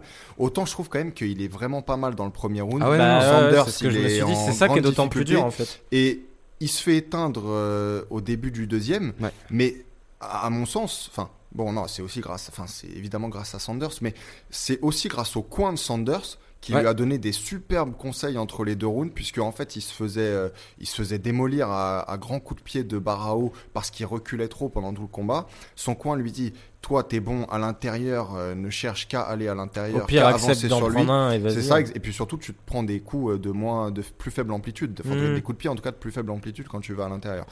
Et, euh, et c'est exactement comme ça qu'est arrivé le chaos. Dès qu'il a commencé à, à fondre en fait sur euh, sur Ouais, Barao, il a touché Bah, avant le chaos. ouais, bien sûr, il a touché euh, au moins 5-6 Mais fois. c'est ça que je trouve le plus triste en fait, c'est justement qu'il y a ce fameux premier round où tu te dis ah bah cool quand même, on revoit du, du Barao un peu flamboyant et tout, clairement Ouais, mais- largement au-dessus. Et, et, et dès que euh, ce coin donne ses conseils et qu'il y a une espèce de, de, de, de, de- c'est ça, c'est d'acceptation de je prends un coup mais de toute façon je vais t'en mettre deux ou trois dans la foulée. Et il attend combien de fois d'affilée Il en prend au moins 5, je pense. 5 ou Cinq 6 bonnes, ouais. avant de prendre le KO. Et il n'y a pas une fois où il se dit je vais peut-être ralentir quoi. Je pense qu'il y a peut-être un truc de confiance parce que c'était Dominique Cruz qui faisait, euh, qui faisait remarquer que d'ailleurs Dominique Cruz on en parle pas assez mais incroyable. hein. Ouais, il est La Ouais, paire, bah, justement, ouais, enfin, j'allais, euh, en parler après, mais je trouve que depuis que Brian Stan n'est plus euh, commentateur, c'est vraiment le meilleur et j'aimerais qu'il soit partout. En fait, Ouais, à chaque Ouais, fois. vraiment. C'est un régal, c'est vrai. Vraiment vraiment. C'est dommage, il fait que des fight night. Hein. Ouais, la paire. Bah, après, il est encore combattant. Mm. Enfin, Ouais. euh, Officiellement. officiellement. Mais du coup, il disait que Barrow, sur tous les combats où il a déçu, donc c'est-à-dire 7 fois quand même sur les 9 dernières sorties, à chaque fois il gagne le premier round. Et en gros, il y avait un mystère. Donc c'est, bah, du coup, on revient sur le mystère Barrow. On sait pas si c'est la confiance ou autre. Mais dès que l'adversaire commence à trouver une petite faille, c'est comme si qu'il se décomposait. Là, par exemple, dès que euh, Sanders a touché deux fois, t'as l'impression a aucun moment il essayait de se réinventer ou de changer de stratégie. C'est comme si qu'il Mm. assumait le fait que Sanders avait percé ce qu'il fallait faire pour le battre. Et derrière, c'est, une petite descente aux enfers. Mmh. C'est pour ça que c'est un peu triste. Et Ouais, puis euh, vraiment prendre un KO sur un coup que tu viens de prendre déjà 3-4 fois d'affilée de la même manière, tu te dis c'est quand même y a un Ouais. souci quoi. Ouais, et, et en plus, quand je parle de mystère, puisqu'on sait que parfois j'aime bien euh, faire des, des petits persiflages sur le dopage, mais là, en l'occurrence, c'est pas ça. Parce que lui, il a commencé à, à faillir avant même euh, l'USADA et tout. Mm. Donc, euh, tout d'un coup, en fait, il était plus aussi puissant, plus aussi violent. Euh, évidemment, il n'avait pas la même confiance en lui. Donc, il y a quelque chose chez lui, en fait, qui s'est perdu. Bon, malgré tout, je le trouve pas mauvais non plus. Non, non, non, c'est clair, c'est clair. Mais c'est pour ça, le Mais ça bilan à il fait dur, mal, quoi. là, il picote quoi. Euh, pour Il justifier. faut dire que il- je pense qu'il fait aussi partie des types qui ont du mal à faire euh, leur poids. Ouais. il enfin, est pile il est entre, entre deux. deux, Voilà, quoi. il est entre deux. ouais. Mm. Et puis là, s'il monte, ça marchera pas. Bah, mieux, quand hein. il monte, ça marche pas, comme Ouais. contre Jeremy Stevens Mm. et tout. Quoi. Donc, Faut euh, dire non, qu'il lui donne des, des bûcherons. euh, Steven, c'est- c'est ça. Steven, il ça a- il est con c'est d'accepter aussi, hein. Ouais, mais attends, c'est clair. Tu commences Ouais, en faisant weight après avoir pris déjà quelques KO en coque. Ça fait mal. Faut, faut pas exagérer. Euh, donc voilà, sur cette carte, pas grand chose Ouais, je voulais dire aussi, on parlait des additions euh, d'ESPN, enfin au broadcast d'ESPN il y a quelques temps, et on disait, bah de toute façon, ça arrivera au fur et à mesure. Ce qui est arrivé là, même, il me semble que c'était déjà dans le précédent, mais c'est Trevor Whitman, en Ouais. fait, le coach de Namajunas et de, euh, et de Justin Qui est près des corners, c'est ça? Qui est, ouais, en fait, à chaque coin, il va à l'un ou à l'autre, sans doute qu'il choisit là où ça lui paraît le plus intéressant d'aller écouter ce qui se passe. Et juste après, puisqu'on sait que c'est. Nous, on peut pas les voir, en fait, c'est pour ça qu'il est, qu'il- que c'est intéressant qu'il soit là, puisqu'il y a des pubs aux Mhm. États-Unis tout le temps pendant ce temps-là, enfin, en tout cas régulièrement. Et du coup, juste après la pub, il dit euh, ce qu'il a récolté comme info. euh, voilà. Donc, je trouve que c'est une bonne addition. Donc c'est une bonne addition au broadcast et en fait ça existait déjà en boxe. En boxe, il y a toujours un, un espèce de, re- de reporter qu'on balance dans le les coins David Astorga en foot, quoi. Voilà. Et ju- juste petit truc qu'il fallait faire remarquer aussi, je sais pas si vous avez vu, donc Nate Diaz était bien évidemment dans le coin. Ah oui, oui, on en a pas parlé quand on a parlé tout à l'heure de en- l'intervention en de Dana White. backstage, bah, en backstage, Dana White donne sa traditionnelle interview sur l'événement. Il croise euh, Nate Diaz qui arrive, le check de l'épaule et euh, Megan Olivier demande à Nate Diaz est-ce Ouais. qu'on te revoit bientôt à l'UFC Non, euh, elle demande à, Dana White. Non, non, d'abord elle demande Ouais. à Diaz en mode genre, Qui on te de loin dit bientôt à ouais, l'UFC. on arrive bientôt. qui dit on arrive bientôt et deux secondes a fait Ah oui, c'est vrai. alors Dana on va bientôt revoir Nate à l'UFC il fait non non et il ne développe pas du tout et il repart Bah, sur D'ailleurs, le- elle voit non, à mais sa en- tronche, elle j'ai En, pas en l'interroger fait, c'est au-delà de ça, c'est que Dana White n'y croit pas en fait. Non, C'est pas qu'il veut pas, c'est Ah qu'il se dit oui, il a dit qu'il reviendrait, mais il mais reviendra c'était pas, juste en marrant de voir la gueule de Nate pour une fois tout souriant en disant ouais on arrive bientôt deux secondes après non Non, non, c'est pas. Surtout Ouais, qu'il avait pas l'air en- dans, la, dans sa forme euh, olympique. Ouais, mais il était dans le coin. Ouais, c'est ça, il, était dans, le coin de Gracie. Ok. Euh, Mais il avait voilà. l'air content d'être là, en tout cas. Pour une fois, il était, il était souriant, il tirait pas la gueule. Ouais, et puis le check était marrant. C'est vrai que c'était oui, marrant de voir Oui, ce caméo. il aurait, euh, pu, il aurait pu carrément se permettre de ne pas venir Ah voir oui, le boss. clairement. En fait, il en a rien à foutre. Il est vraiment allé par pure sympathie. Mais je rappelle que Dana White, dans une vidéo Instagram, avait giflé Ouais. euh, avait, enfin, Non, avec Stock-. Stockton Slap. Non, non. Non. Oui, euh, enfin, j'ai C'est dit Dana Nate, White. ouais. Oui, Nate oui, avait Stockton Slap euh, Dana White. Ils avaient mis un en- ralenti Ouais, dessus, ouais. en slow motion. ouais. Et elle était belle d'ailleurs. Euh, on va juste débriefer. J'aimerais bien voir Dana White gifler euh, Nate Diaz aussi. Stockton gifle. Pour son vrai comeback. Ouais. Euh, on va voir du coup, euh, juste rapidement, messieurs, parler du Bellator 216 parce qu'il le faut. Euh, même si Vraiment c'était euh, l'enfer, hein. Euh, donc on peut le dire. Hein, Michael Venom Page qui avait normalement son premier vrai test contre Paul Daly. Euh, pff, bah voilà, victoire par décision unanime. Euh, alors, est-ce que vous avez savoir. regardé le combat Bah, j'ai vu les highlights, moi, juste, juste les highlights. Euh, Ils ont trouvé des highlights à montrer alors. Bah, Bellator en fournit en tout cas à Ouais, chaque c'est fois. c'est- c'est sensiblement tout le combat. C'est Ah ça qui est là plutôt là bien. T'as regardé euh, de- tout, toi J'ai regardé un tout en accélérant et après pour ce matin j'ai. re- Et moi je l'ai regardé en regardé temps les- réel. Enfin en Ah, temps réel. Non, non, non, pas en direct, hein, mais euh, je l'ai Oui, regardé entier. Ouais. Mais Et, oui, non, euh, ce qu'on pas pas vu dans les highlights, c'est ce qu'il y a dans le combat. Enfin, c'était affreux. Oh là là. Mais attends, Le moi, j'ai- moi, premier moi, round. j'ai une question à vous poser. Apparemment, euh, euh, MVP, donc, euh, que je n'insulterai jamais parce que je trouve que quand même qu'il a beaucoup de talent, mais peut-être qu'il est pas dans le bon sport. En fait, peut-être qu'il faudrait inventer pour lui le MMA sans lutte. Bah, Mais pas du Muay Thai. Non, ouais. non, pas du Muay Thai, du kickboxing. En fait, il faudrait quelque chose à distance MMA, mais sans le, la, En la, cage la, aussi, la menace de la lutte. En la fait, voilà, tu vois. Et euh, mais bref, ça c'est pour la. Vu comment le Bellator l'épargne, il pourrait créer un sport pour lui. Hein. voilà, mais ça c'est pour la blague. Mais euh, il paraît en fait qu'il a dominé au sol euh, Paul Daly. Non. Pour moi, il a pas de. En gros, le seul truc En tout cas, qu'il qui était fait sur gagner lui. le combat, c'est qu'à chaque fois que Daly réussit, euh, Daly réussit d'ailleurs quasiment toutes ses tentatives de takedown, il a juste réussi à soit rapidement se relever, soit empêcher Daly d'avancer genre progressivement dans ses positions. Ah, mais il de était fou. jamais euh, euh, en. Si, enfin, il a ouais, été en, il a, il a été au-dessus deux fois euh, en espèce de saisie de clinch où il- Ouais. à la fin pour marquer les points justement moi, euh, pour gagner le round il l'amène au sol parce que Daly l'avait amené au début je crois que c'est au quatrième round en début de round Et il a touché debout un peu ou pas? Ouais un peu il, a, il met un, un Moi, très j'ai vu solide coup de quelques bons genou coups. ouais, j'ai trou- j'ai vu Il met un bon flying knee. Moi, je fais partie de ceux qui voyaient Daly aussi peut-être s'imposer 3 ah ouais? Non moi je voyais la victoire parce que en fait il y avait 2-2 dans le dernier round parce qu'il y a deux rounds que Daly passe un Ah, peu ok, au-dessus deux, rounds pour Daly ouais, quand même. parce que. Daly, Oui, en non, fait, il y a deux rounds où il l'amène au sol à partir du le 2 et 3 en fait. Il l'amène au sol, c'est nul et chiant. Mais euh, bon, MVP prend pas des sales coups, mais se fait dominer Ouais. 3 minutes par Après, round au sol. J'ai vu qu'il a pris quelques bons coups aussi. d'ailleurs. Ouais. Je pense que c'est la première fois de sa carrière qu'il se prend des ouais. bons coups. Ouais, ouais, mais tu parles au sol. Au sol, ouais, au sol. Le truc qui est frustrant, c'est qu'on était beaucoup à vouloir voir un petit peu de quoi MVP était fait. Je pense que Bah, il a été prudent aussi. il reste hein. encore beaucoup de doutes, mais on sait que là, le 11 mai, quand il va affronter Douglas Lima, on va être obligé de, de, de voir de quoi. Ouais, c'est vrai que j'imagine pas Douglas sortir. Lima arriver de la même Lima, manière. Ouh là là, oui, Moi, là, je ça va pas pense- se passer Bah, de la ils même sont façon. d'ailleurs, ils ont, ils ont, il est monté dans l'octogone Ouais. et tout. Ouais. c'est pour ça que justement c'est intéressant parce que là, si on se demandait maintenant qui l'emporterait, pour moi c'est Douglas Lima très facilement et possiblement sur un Attention, si finish. ça reste debout, MVP. Donc il euh, est- bah, voilà, en fait, Voilà. j'ai tellement de questions. Donc, Mais euh, regarde je- ce que Daly a réussi à le faire en le dominant Bah, C'est pour ça que je pense que en fait, Lima, il va pas faire de prendre la le lutte. risque. hein. Il va, il va le, il va, j'allais dire, il va l'ambiancer. Il va le, il va lui, il va lui faire croire qu'il va être en striking et Oui, il va l'amener au sol. il va Mais au un sol. truc qui est vrai- en Lima, je pense qu'il me semble qu'ils sont bons les frères Lima en. Donc euh, tu vois. On l'avait vu, un contre Rory, il avait tenu la baraque au sol. hein. Mais euh, il y a un truc à, à noter quand même, un enseignement à tirer de ce combat, c'est que c'était le premier adversaire vraiment valable de, MVP. Et qu'on a vu que debout, euh, il est parce que Daly c'est pas un striker de merde Ouais. et, euh, et il, il a vraiment. Alors je sais pas si ça Ah, met à la. c'est pas non au plus crédit top 15 de- Faut dire euh, que Daly il est minuscule aussi. hein. Enfin, Ouais, par ouais, mais voilà, à- mais du coup, euh, on a senti une énorme crainte et dès que Daly a, a essayé de rentrer, il s'est, il s'est fait sécher. hein. Enfin, c'est-à-dire pas Ah, sécher, sonner, Ouais. mais je veux dire, euh, il a jamais pu s'approcher Ouais, ouais, euh, ouais. debout Ouais, de, de- Ah mais de toute façon ça j'avais aucun doute. Tu te rappelles à l'époque je t'avais déjà, enfin on se le disait entre nous parce que les gens disaient déjà à l'époque, enfin quand on travaillait ensemble euh, sur le, enfin, quand je travaillais pour lui.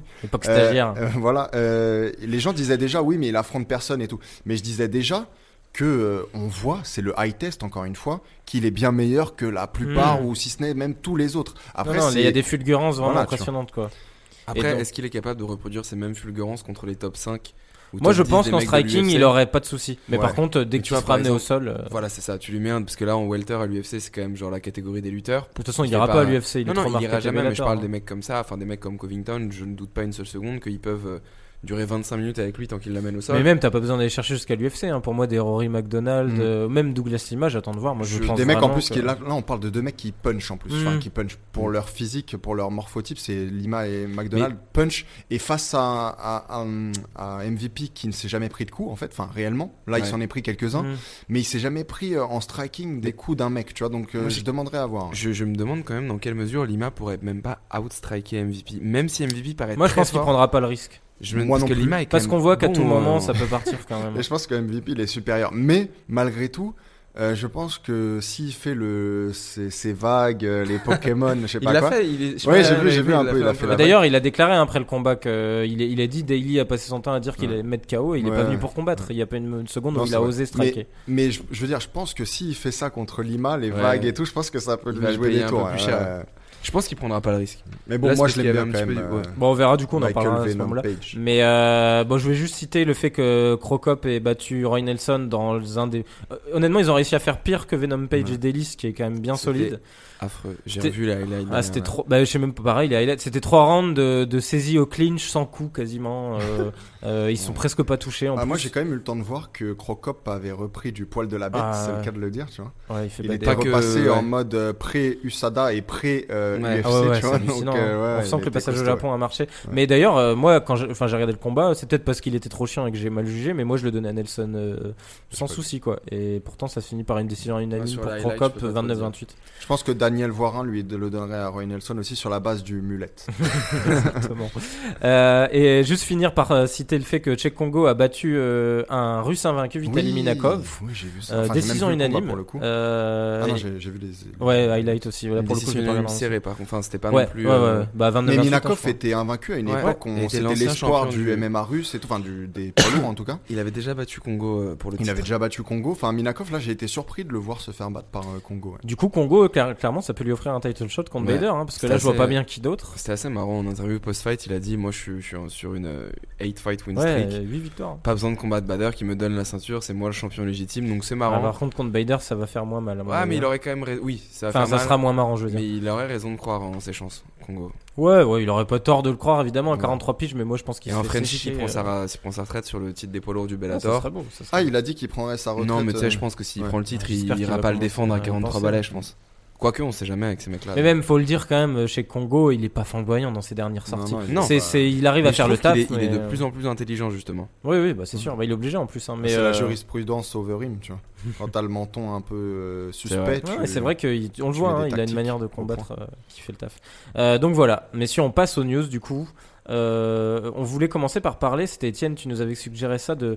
c'est vrai que je l'avais pas vu passer de Chris, Chris Personne l'a vu Cyborg. passer en fait. Ouais, ouais, étonnant. Euh, du fait qu'en fait, dans les nouveaux rankings de l'UFC, euh, j'explique le point de départ de ce truc-là, ils ont enlevé les poids plumes féminines, il n'y a plus de ranking. C'est-à-dire, dis-le aussi, si vous allez sur le site en fait, que vous tapez UFC Ranking, que vous allez sur le site de l'UFC, La version US, hein, parce que sinon ils te ramènent tout le Oui, temps vers la la version française. Il n'y a, plus a les pomules. et bah il y a plus les poids plumes féminines, Mm, évidemment, enfin les poids plumes masculines. Donc ils, Mais- ils enlèvent des catégories comme Et ça. et il y a même marqué cette catégorie n'existe pas, ferme ta gueule. Ouais. Donc- Ferme donc, ta gueule, euh, voilà. Cyborg. Et donc, perdre. Et donc oui, euh, Cyborg a la raison de. Bah du coup je te coupe, mais vas-y. Non, vas-y, vas-y. Mais Cyborg a, a raison de penser que, à mon avis, ça sent, euh, ça sent le pâté, comme Ouais. on dit, tu vois. Euh, à mon avis, ça veut dire que toutes les poids plumes, bah, à vrai dire, les deux seuls poids plumes qu'on avait, c'est-à-dire euh, Cyborg et Megan Anderson, les Ouais, deux seuls réels, hein, je parle, euh, bah, elles sont euh, remerciées ou en tout cas elles sont priées de descendre d'une un catégorie, régime, ouais. ce qui pour, bah, ce qui Cyborg pour les deux en fait impossible. est impossible. Megan Anderson aussi, je pense pas qu'elle. Megan, elle a, fait, elle a fait un cut. euh, Mais elle avait pas réussi. Non mais Non, si, contre Megan Holm. Anderson, elle est plus grande que toi alors. Holm, mais c'était Ouais, en bah. featherweight. Ah, c'était en featherweight contre Ouais, Holm C'était Ouais, quand Holm était Ouais, monté. elle est dans la Dums. Ok, Non, parce que ouais, Cyborg, on est Megan Anderson euh, elle est plus grande que toi, à mon avis. Ouais, ouais, Elle- elle du encore plus grande que moi. à 85, je dirais, quelque chose comme ça. Non, mais elle fait bien. Ouais, puis elle est massive. Quoi, tu le vois, Bien son morphotype, 80, que euh, j'ai du mal à l'imaginer pr- passer Ouais. en dessous. Mais euh, ouais, ouais. Et Cyborg, ce qui est beau dans sa déclaration aussi, c'est qu'elle a expliqué, elle, elle se voit encore combattre 5 ans, mais du coup, elle a pas trop de temps à perdre non plus, euh, et du coup, elle, elle est prête déjà à se barrer. En même temps, elle a fait sa carrière sans l'UFC. Elle est venue se faire quelques piges, avoir une ceinture. Maintenant, Ouais, prendre des bons billets aussi. ouais, en plus. Mais euh, Prends un mais- bon KO aussi. Ouais, ça, ça, c'est pour la route. historique. Mais euh, non, mais mais c'est vrai que c'est un peu. En fait, ce qui est étrange là-dedans, c'est de ne pas communiquer euh, là-dessus. En Mhm. fait, tout d'un coup, on est. Mais regarde, j'ai l'impression, regarde, c'est exactement la même chose avec les poids, Ouais, les poids plumes. les, poids, les, les poids mouches, tu veux dire? Les poids mouches. Ah, mais les poids mouches, on en parle. Là, ils ont réussi à évincer une catégorie sans même, sans même communiquer dessus. C'est assez fou. Ouais, ouais, mais Enfin, c'est pour ça, ça se trouve, les branle. mouches, ça va être la prochaine euh, étape. Tu sais, ils vont rien dire. Ils vont juste le lendemain sur le Ah site, il n'y aura plus. Ah bah zut, les gars, c'est désolé, il n'y a plus de ranking, on peut pas vous faire D'aucuns diront que c'est la même chose à Prisma. Oh, attention. Teasing, on va espérer qu'ils écoutent private pas jusqu'au bout. on ne précisera pas, vous en saurez plus dans quelques semaines. Euh, mais j'aime bien. Euh, Max, Max Holloway, on va passer à la news suivante sans transition. Euh, Max Holloway qui tease un potentiel fight pour une ceinture intérimaire DLG. Alors il s'est amusé à prendre, je sais pas si c'est sa team ou quel, un de ses fans qui a, qui a changé la page Wikipédia de l'UFC 236 Mais en marquant que ça serait le T'as main même event. pas besoin de changer la page Wikipédia, c'est le premier truc qu'on t'apprend sur les cours tout pourris que tu fais en sixième et tout. Mais tu Quand vois, Max Holloway l'URL de la ça. page. Ouais, non, en fait, ouais, non. Non, Comment non, ça, non, tu peux changer? Attends, je- ça m'intéresse. En gros, tu peux tu changer peux- une page Tu Wikipédia peux hein changer une page Wikipédia. Bon, si C'est t'as si t'as vraiment des vrais skills, tu peux les changer aux yeux de tous. Oui. Mais après, toi, la page, une fois que t'as l'URL, tu peux la modifier pour que genre Mais elle tu n'apparaisse pas en ligne. Mais c'est un vieux truc qu'on m'avait appris à la Ouais. fac. C'est genre. Mais tu la changes, mais tu peux juste prendre des captures, quoi. Elle existe Oui, Oui, pas en voilà, ligne, elle n'existe pas en ligne, donc ça peut être ça. Ou mais oui, je vois pas Ça où doit faire ça. Donc euh, ouais, ouais. Mais en tout cas, voilà, Ouais. sur ce, ce truc-là, c'était marqué qu'en main event de cette UFC 236, dont on ne connaît toujours pas le lieu, hein, d'ailleurs, euh, il allait affronter pour la ceinture intérimaire des poids légers Tony Ferguson. En tout cas, je trouve que c'est une manière originale de, me- de, de teaser un potentiel Et fight qu'il aimerait bien était, faire. La vanne était assez drôle surtout. Ouais, il s'est moqué en plus de, de Bah, Tony. Tony Ferguson s'est fait un tatouage avec des ailes dans le dos. Bon, il est peut-être pas très récent, mais en tout cas, Max Holloway l'avait avant. Et la phrase, c'est Tony Ferguson, c'est le genre de gars qui copie ton tatouage dans le dos et qui après vient de dire que tu viens juste d'être béni. en gros, parce qu'il y a tout, tout le jeu avec son surnom Blessed, Blessed, euh. et tout. C'est- C'est c'est une manière sympa, de, un petit call-out sympa. Ouais, en tout cas, Holloway qui Moi, colle je- pas je- tant que ça de gens, euh, c'est, on voit que Moi, il est t'enlèves prêt à la, monter. t'enlèves Ouais. la ceinture intérimaire, je signe instantanément. Euh, Même avec la ceinture. Bah ouais, mais moi, la ceinture serait ceinture parce que. Bah, de toute façon, moi, c'est un combat qu'on a vraiment envie de Ah voir ouais. pour le coup. Donc, Oui, euh, enfin, c'est un beau match-up. mais il chie encore sur Dustin Poirier s'il met une ceinture intérimaire, genre. Ouais. Mm, Ouais. Non, de écoute, Dustin. après moi, ouais, déjà un peu, c'est vrai. Non, mais, je, mais je pense honnête. que, mais je pense qu'il faut être honnête. euh, c'est pas le combat qu'on va voir. Ça va être McGregor, euh, Cerrone ou. C'est pour ça que ça m'ennuie. Enfin non, ça m'ennuie pas d'en parler, mais je doute qu'on. En fait, je je vois même pas comment Mais ça, moi, je trouve ça ça, peut arriver. super crédible en fait. Ah ouais, moi aussi. Parce que, Tu attends, vois un regarde. Holloway Ferguson en intérim. Ouais, et parce que regarde, moi, on en fait Mais regarde la réflexion. Mais qu'est-ce Non, mais en quoi si- non, McGregor mériterait Même Non, non, si mais- t'enlèves les ceintures Je sur te la parle même pas du mérite, je te parle de l'argent. Oui, mais justement, ils auront Comme pas, chez ils auront. Oui, mais attends, ils auront. T'as fini un peu avec les private jokes. Ils auront, pas- ils auront pas fini. euh, déjà, ils auront pas besoin d'une ceinture intérimaire pour vendre Cerrone McGregor. Il y a un moment, faut être réaliste. Non. On s'en fout qu'il y ait une ceinture. c'est pour ça que je te dis, on Laisse-moi finir ma, ma, ma, Démonstration. ma, ma démonstration. C'est qu'ils auront pas besoin de, de ça pour vendre ce combat-là. Ils savent très bien que de toute façon, si- bon, ils le feront quand même s'ils en ont envie, mais s'ils sortent une ceinture intérimaire- pour ce combat-là, ça serait insensé après la Ouais. défaite et la rouste qu'a pris McGregor. Et, et ils savent que Khabib il reviendra pas combattre avant la fin d'année. Du coup, ils se disent, euh, on a un truc de plus à marketer. C'est un mec qui monte pour une double ceinture, ils adorent ça en ce moment, Mm. contre un gars qui a le même style que lui en plus et qui mérite. Et on montre qu'en plus la méritocratie ça marche bien parce qu'on met pas on met pas McGregor devant Ferguson. De toute façon dans les rankings il est devant euh, Ferguson. Il est un. Et derrière, ouais, il est numéro 1. Et du coup, derrière, t'as- t'empêches pas de faire ce combat serroné. Pourquoi pas même en common event de ce truc-là hein. Alors, m- moi, j'ai Ah, Je dis ça, je sais pas, c'est de la j'ai du mal à mais- croire que McGregor sera sur un event en common event d'une ceinture intérimaire DLG. Deux events différents, par contre, pourquoi Ouais, pas peut-être un autre event. mais euh, sinon, ce serait mortel qu'on règle le sort des poids légers. On oublie cette ceinture intérimaire. mais je trouve qu'elle la serait même beaucoup carte, plus sensée genre, en euh, fait que. On met ces deux combats sur la même carte, juste on oublie la ceinture. Et à la limite, on espère que les deux pourront revenir avant Khabib. Les deux vainqueurs de ces deux match-up pourront revenir d'ici peut-être septembre, août-septembre, Hmm. avant le retour Après, de Khabib, Khabib. il a dit que c'était novembre. hein. Novembre, ça fait plus d'un an d'absence, quoi. Ouais, mais du coup, je pense que s'ils combattent. Bon, Après, ils peuvent, hein, ils l'ont fait pour 236. McGregor à l'époque, hein, c'était un an. Moi, en fait, je suis d'accord avec vous deux. Je pense juste que euh, l'appel du, la loi du dollar, tu vois, Ouais, ouais, euh, sera sûr. la plus forte à la, à la fin et que donc ce sera sans doute McGregor contre quelqu'un.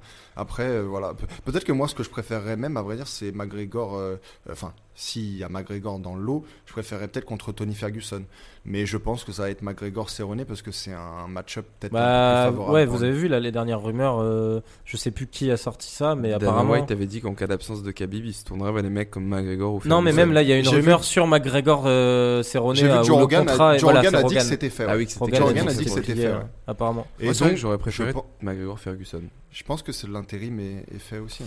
On, Ah verra, on on verra. verra, on verra. Mais, euh, mais en tout cas, j'ai trouvé ça marrant cette petite manière de teaser ça. Et pour le coup, euh, Holloway Ferguson, qu'est-ce que j'achète, purée Ouais, de ouf. Euh, Ça serait énorme. Et, euh, et je, du pense que, je pense que Holloway peut devenir le pr- premier à submerger Ferguson et le mettre KO.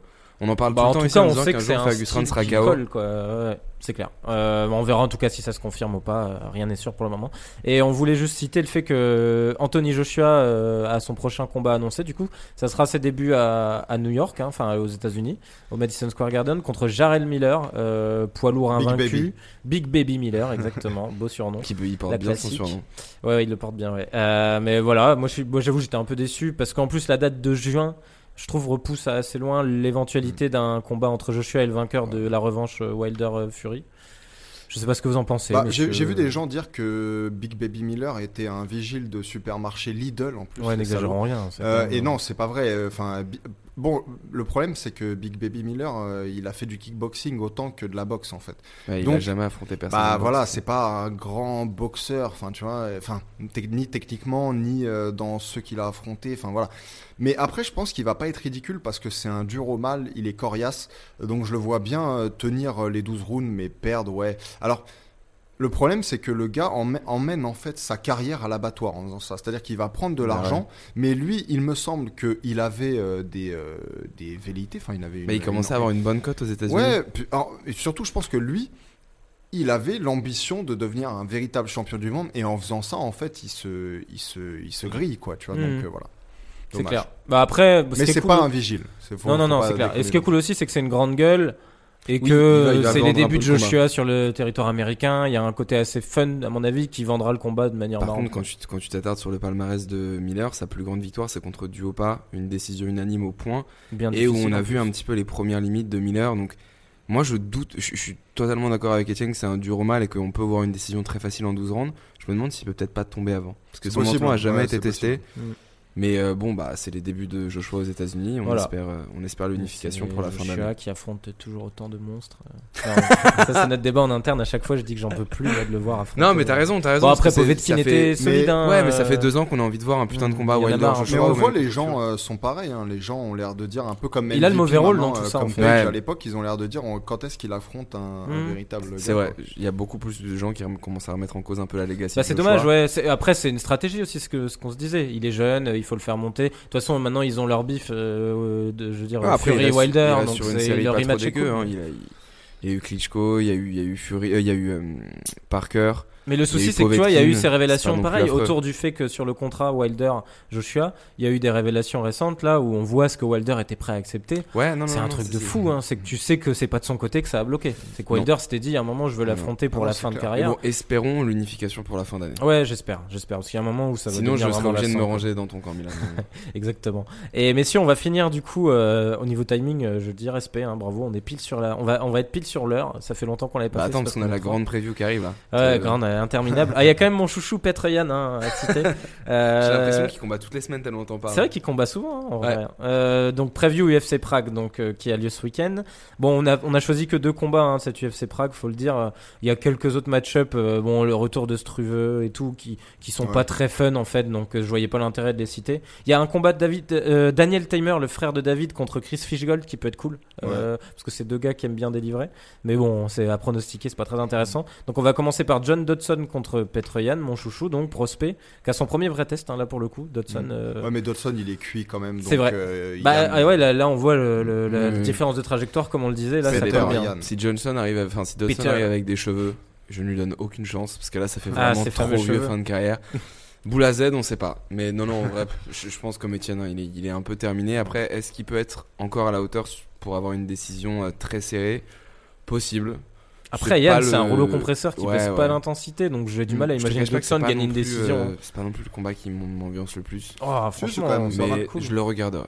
Mais ouais, je pense que Yann va s'imposer par décision, par contre. Je pense Ouais, pas je pense pas qu'il le finira, moi. Euh, bah, je suis d'accord. Yann par décision aussi. Bon, allez, Dodson.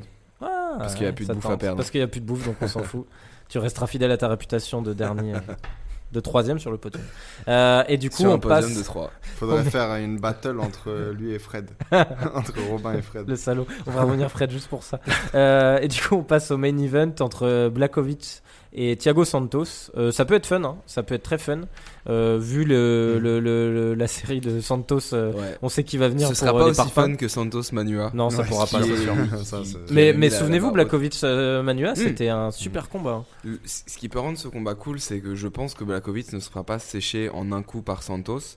Et je pense même enfin, en- le truc, c'est que je pense que Blakovic va gagner. Et je pense qu'il va gagner en rendant le combat chiant. Donc c'est pour ça que je me, euh, je me sauce Mais tu pas vois, il avait essayé de le faire contre euh, Manua, ça avait pas du tout Ouais. marché. Il avait été obligé d'aller à la Après, guerre. il hein. avait bien résisté contre Gustafsson et tout. Donc le mec a. Ah oui, mais je suis d'accord. Moi, je donne Krylov. Il avait été très bon. Il avait amené le combat au sol.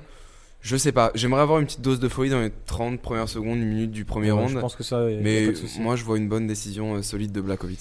Euh, moi, en réalité, pareil, euh, parce que je pense que Santos, il a des limites quand même.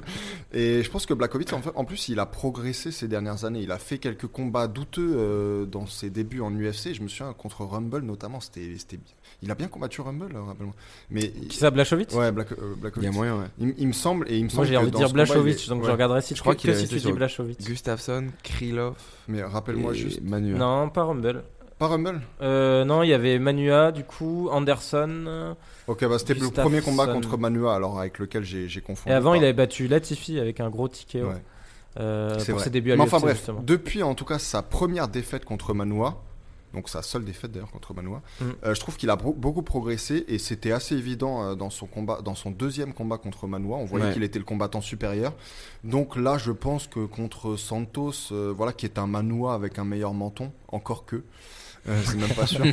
Euh, Surtout après la ouais. guerre contre Manua. Bah, C'était mortel. euh, qu'il s'est fait, fait mettre euh, un énorme KO par Moussassi, je le dis à chaque fois, mais du Mm. coup, ça, ça c'est pas possible qu'il ait un Par David. Branch aussi, je Par crois. David Branch aussi, mais qui est un.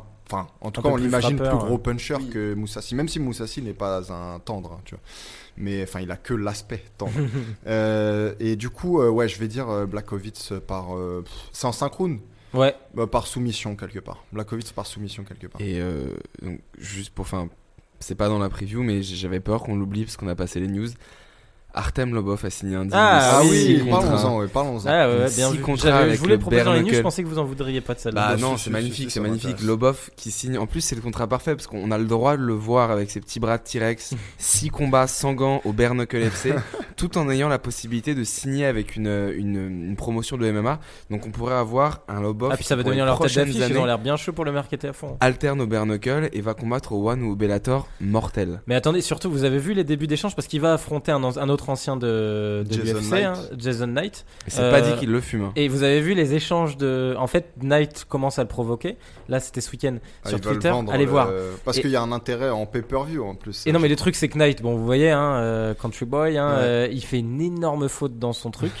et du coup, euh, Lobov, il lui répond sur l'énorme faute. Et la réponse de Lobov, elle est magnifique. C'est con, j'aurais dû la noter du coup. Ouais. Je vais essayer de vous la retrouver. Mais vas-y, Ah, dis-nous ce que surtout t'en penses. Lobov, pendant ce il temps-là, est- je c'est pas cherche. le plus, euh, c'est pas le plus idiot de, de tous les combattants. Mais euh, ouais, non, en fait, je trouve ça fascinant. Mais pour le coup, c'est vraiment un, un side show Ah oui, et oui, un oui. freak show en plus. donc c'est les deux en même temps. Euh, donc pour cette raison, ouais, c'est c'est c'est hyper intéressant. Euh, après, je pense pas que le Bare Knuckle FC, même avec euh, Artem Lobov dans ses rangs, euh, ça me fasse regarder ces Non. six prochains combats. tu vois que la Je star, vais en euh, regarder peut-être Ouais. un, deux, et puis après. Mais après, ils sont durs à retrouver en plus. Mais il y aura plus. il y aura toujours des, des highlights sur Oui, Instagram oui, ou des conneries comme ça. Mais d'ailleurs, ça nous garantira peut-être plus d'images parce qu'à chaque Mais fois, on galère à les retrouver. Après, tu vois, maintenant, la tête d'affiche du Bare Knuckle FC, c'est pour le moment Beck Rawlings, l'ancienne de l'UFC, Ouais. donc ça montre qu'il n'y a pas beaucoup de monde. Bah, il y a la place pour Lobov, ouais. Ouais, mais partout en fait. Le truc, c'est qu'il y a eu un love autour de lui euh, parce que c'est le partenaire en train de McGregor. Il est vu comme le comme le comme le goat. Enfin, il y a toute une sorte de love qui a été envoyée à, à Artem. C'est assez fou. Mais c'est pas seulement ça. Enfin, je veux dire, il doit beaucoup à McGregor, mais Lobov, il s'est aussi construit grâce à, pers- à sa personnalité. Oui, oui. C'est quelqu'un qui est plutôt malin, qui est drôle. il fait des bonnes tu vois, petites il- guerres, ouais, il fait des bonnes guerres. Non, mais je veux dire, il s'est bâti lui-même Oui, aussi il est pas- son il est pas propre bête. empire, ouais. Son, enfin, son empire. Donc Ouais, c'est ça, il, lui résultat, dit- on... il a dit à. J'ai retrouvé juste, désolé. Non, non, euh, la réponse à Jason Knight qui lui dit tu vas tu vas tu vas tâter de mes os et tout et il lui dit il se fout de la gueule euh, en disant qu'il va se finir avec les os en, en pile quoi en gros Ouais. Euh, et derrière il lui dit et on écrit your parce qu'il a pas fait la séparation il a fait comme si c'était mon quoi Ouais. enfin ton et euh, il lui dit you sick cunt should have at least done some coloring books growing up Et derrière, il y en a un autre, je l'ai, je l'ai pas la Surtout qu'on réponse. rappelle que Lobov, il est, sa langue maternelle, c'est le russe en plus. Ouais, ouais, il en est plus. arrivé en Irlande euh, quand il était. Et justement, il y a une autre réponse ensuite derrière où il se fout de la gueule du fait qu'il vient de- d'un coin euh, de, de- d'attardé ou je sais pas quoi. Donc, ça- Donc ça promet un beau petit parce combat. que Jason Knight, il vient du Mississippi et c'est. et voilà, il a l'air de venir du, ouais, des, bah, des- du Mississippi, les ouais. fameux trucs dont je parlais. euh, Les des Oui, oui, combats, les, euh, les combats de Ah, redneck, là. Psycho Joe ou des Ouais, bah, comme ça. c'était quoi Double. euh, Je sais pas, c'est le mec avec les cheveux bleus là. Depuis que tu me l'as montré, c'est mon idole. Psychopathe. euh, bo- non, Non, c'est- il est il est. euh, il est- Psycho Joe, c'était un nom comme ça. Ouais, mais non, il y avait mieux parce qu'en gros, c'était pas double Enfin, bon, là, on part dans des trucs incroyables. Bon, on s'en fout pour finir. Mais c'était en tout cas c'était un truc assez marrant dans ce style-là. Euh, donc voilà pour le pour finir. T'avais raison de le citer, Lobov. On avait oublié le bon Artem. Euh, bah c'est fini, messieurs. La Ouais. semaine prochaine, on vous fera une grosse preview euh, de l'UFC 235 du coup. Euh, prochain là. event en pay-per-view très sympa. Non non, on fera une preview. euh, vous inquiétez pas, messieurs, de, de cette UFC euh, et, et la semaine d'après le débrief. Pas d'invité a priori hein, pour la preview de l'UFC 235. Non. On fera peut-être une rapide preview de l'UFC Prague, hein, même si je pense qu'il y aura pas des masses de choses. Débrief, ouais, de l'UFC ouais. Euh, euh, un rapide débrief, pardon. Ouais, ouais. Euh, ça fait 1h05. Ouais, KO. Euh, donc euh, merci messieurs et à la semaine prochaine. Ciao. Salut.